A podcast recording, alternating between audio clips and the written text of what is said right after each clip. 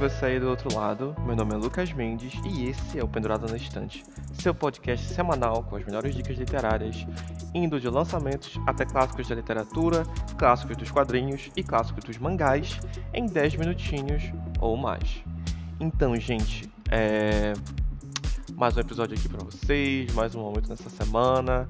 É, eu vou trazer agora um livro que eu estou muito feliz de estar podendo trazer porque ele é um livro que eu estava esperando para ler desde 2019. Ele saiu na gringa nessa época e foi um dos meus lançamentos mais aguardados. É, é um livro. faz parte de uma franquia que eu, particularmente, sou muito fã. Gosto muito, muito mesmo.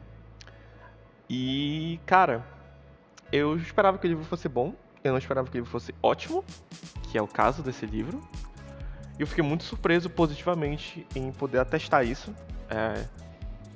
Enfim, o livro ele faz parte dentro do universo de Avatar Lenda Jeng e ele se chama Ascensão de Kyoshi. Ele é escrito pelo F. Yi, é, com uma colaboração do Michael Dante de Martino, que é o, que é o co-criador de Avatar Lenda de. Ele chegou aqui no Brasil é, pela Planeta dos Livros e foi traduzido pela Paloma Blanca Alves Barbieri. Eu matei Shin, o Conquistador. Um tirano horrível. Shin estava expandindo seus exércitos a todos os cantos do continente. Quando eles vieram para o istmo da península onde morávamos, ele exigiu a nossa rendição imediata. Eu o avisei de que não ficaria passivo enquanto ele tomava nossa casa. Mas ele não recuou. E sobre o que fala, enfim, a sessão de Kyoshi? Bom, obviamente ele vai contar sobre a Avatar Kyoshi, que foi a Avatar com a vida mais longa que tem esse conhecimento é, nesse mundo. E ele traça essa jornada de uma, de uma menina de origem humilde que se transforma numa perseguidora, perseguidora impiedosa da justiça, sendo temida e admirada séculos depois de ter se tornado Avatar. Mas qual é o assunto desse livro em específico? Bom, por nove anos houve uma busca desesperada é, pelo próximo Avatar, até que finalmente a descoberta do jovem Shamoso Avatar Yun trouxe estabilidade para as quatro nações. Quer dizer, isso até a poderosa dominação de terra, demonstrada pela humilde Kyoshi, amiga e serviçal de Yun. Com a identidade do verdadeiro Avatar em jogo e a inquietação entre seus aliados se transformando em violência, Kyoshi é forçada a fugir da mansão Avatar com sua amiga Hang, levando quase nada além de leques de metal e um cocar. Não é fácil achar treinamento avatar por aí, mas Kyoshi e Hang encontram aliados improváveis nos Daofei, criminosos desorganizados e fora da lei, vivendo nas sombras do reino da Terra. Dividido entre seguir o caminho tradicional de um avatar e vingar aqueles que perdeu, Kyoshi luta para aceitar seu poder recém-descoberto, enquanto treina em segredo. Porém, ao mesmo tempo que Kyoshi, Hang e seus amigos Daofei enfrentam rivais brutais do submundo, aqueles que planejam controlar o Avatar chegam cada vez mais perto, deixando um sangrento rastro de morte no caminho. Então, como deu para ver, esse livro ele vai focar basicamente no período de descoberta da Kyoshi, de, da jornada dela de autodescoberta, em relação a tanto aos poderes quanto ela como pessoa, ela como mulher, que é algo que eu fiquei muito feliz é, de acompanhar, porque ela é incrível.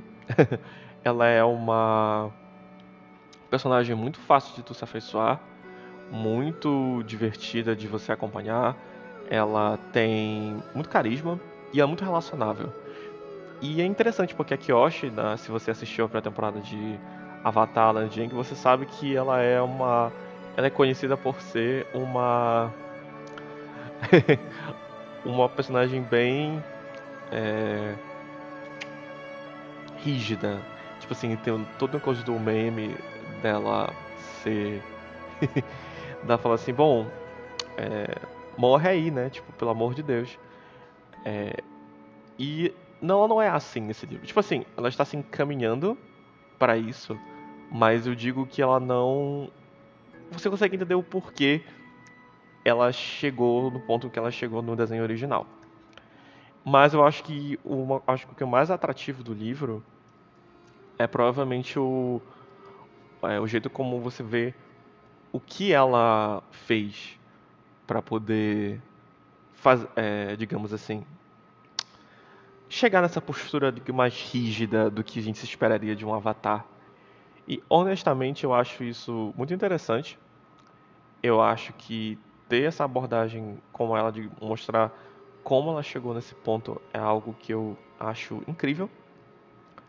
Mas trazer também contexto, é, trazer como era a situação política dos, das quatro nações, especialmente do Reino da Terra, que é algo que o livro acaba focando mais, como ela é, aborda a questão dela ser uma mulher naquele cenário, algo que eu também não estava esperando. E outra coisa que eu acho muito interessante é, é como essa é uma mulher LGBT nesse, nesse cenário. É algo que eu achei, gostei muito, é, por causa que, enfim, a gente sabe que eles são baseados em nações reais, né, os avatares. Não existem pessoas brancas nesse universo, amém. e, a, e o Reino da Terra, ele é muito inspirado na China.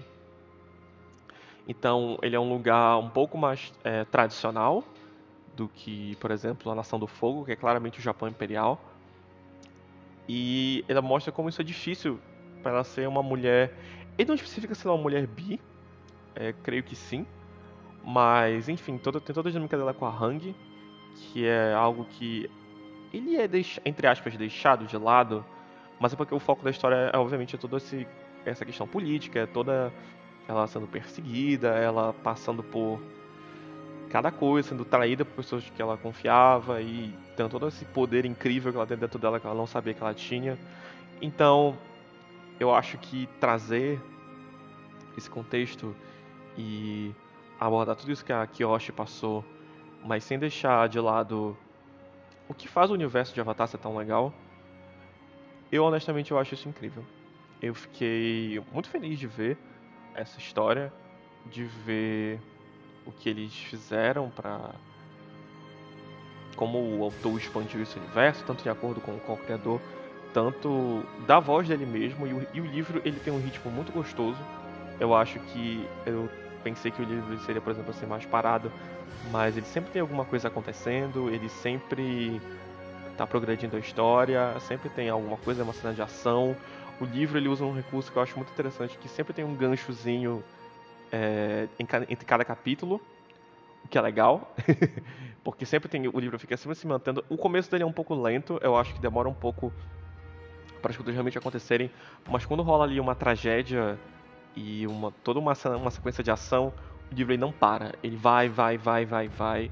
E quando a gente conhece os amigos, que aqui, os aliados, eles vão virar amigos mas os aliados da Kyoshi e da, da Hang entre os Dalfei, o livro eu acho que ele fica mais legal. Inclusive, essa dinâmica dos Dalfei ela é muito interessante. É, ela aparece antes do livro ter essa transição pro, pro, pro foco na Kyoshi, mas isso acaba sendo é, algo que vai em relação ao livro, porque acaba se relacionando com o passado de, da, dos, dos protagonistas, isso relaciona com a relação delas em relação ao nossa, isso, isso se relaciona com a relação delas. Uau! Enfim, isso se liga ao passado delas, isso se liga às mensagens do livro que é em relação àquela de. Uh, que é o, a disputa entre o, o caminho tradicional e o caminho do povo. Por causa que a Kyoshi, o Avatar, ele é um aliado, ele protege a população, ele protege todas as nações. Então, um dos questionamentos do livro é: será que o jeito dele do Avatar proteger o mundo, é ele estar mais próximo do mundo, é ele conhecer. E eu acho que isso também é, pega muito na parte política, por causa que ele mostra muito como quando o governo falha, acaba que a criminalidade supre algo que deveria estar sendo, estar sendo cumprido pelo governo e acaba sendo suprido pela criminalidade, pela comunidade, pelas pessoas. Tipo, é, aqui, aqui, principalmente na nação, da, na, nação da, no Reino da Terra, quem mais faz para a população são justamente os Delfei, são os fora da lei, porque os governadores estão muito ocupados é, desviando verba, é, deixando a população passando fome. E se você acha que esse tipo de paralelo não é, é coincidência, é porque obviamente não é. E eu fico feliz disso, porque Avatar sempre teve um teor político muito forte. É, os eu sinto isso mais no em Korra, mas isso é algo também muito presente é, em Lenda de Aang.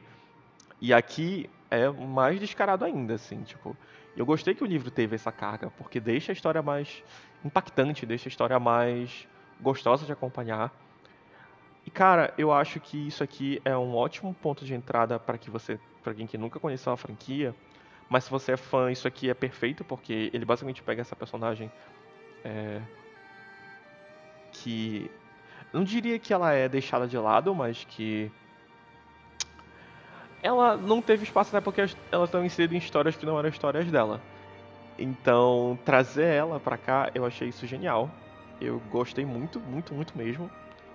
E, sinceramente, eu acho que isso aqui é uma personagem que, considerando que ela é a avatar que mais teve vida, que esse aqui é o primeiro livro de uma duologia, tem um outro livro que fecha a história da Kyoshi, ou o começo da história dela, que é a escuridão de Kyoshi. Mas eu acho que isso aqui é basicamente um jeito incrível de você expandir mais essa franquia, expandir esse universo. É, ele aborda em relação a dobras, por exemplo, tem uma dobra nova aqui no livro que é a dobra de vidro, que é algo fenomenal, fenomenal mesmo. E ok, tem algumas coisas que não se encaixam muito bem, digamos assim, em termos de ah, como é que isso aqui aconteceu, se essa habilidade não existia ainda. Mas assim, gente, vamos, ser sinceros. Se funciona pra história, eu acho que não tem problema nenhum de verdade, eu acho que se funciona para a história, se funciona para o que a autora quer passar, eu acho que a gente ficar procurando é, qual aquela expressão pelo em ovo, acho que desnecessário. Acho que eu acho que enquanto está funcionando, enquanto está sendo divertido, enquanto está engajando, enquanto você vê que existe uma preocupação em criar personagens interessantes, a Hang era uma tanto como interesse amoroso, tanto como amiga e como aliada. Ela é ótima, as cenas de ação dela são boas, o jeito como ela fala é, ela tem uma dinâmica muito engraçada com a Kyoshi. Elas têm química.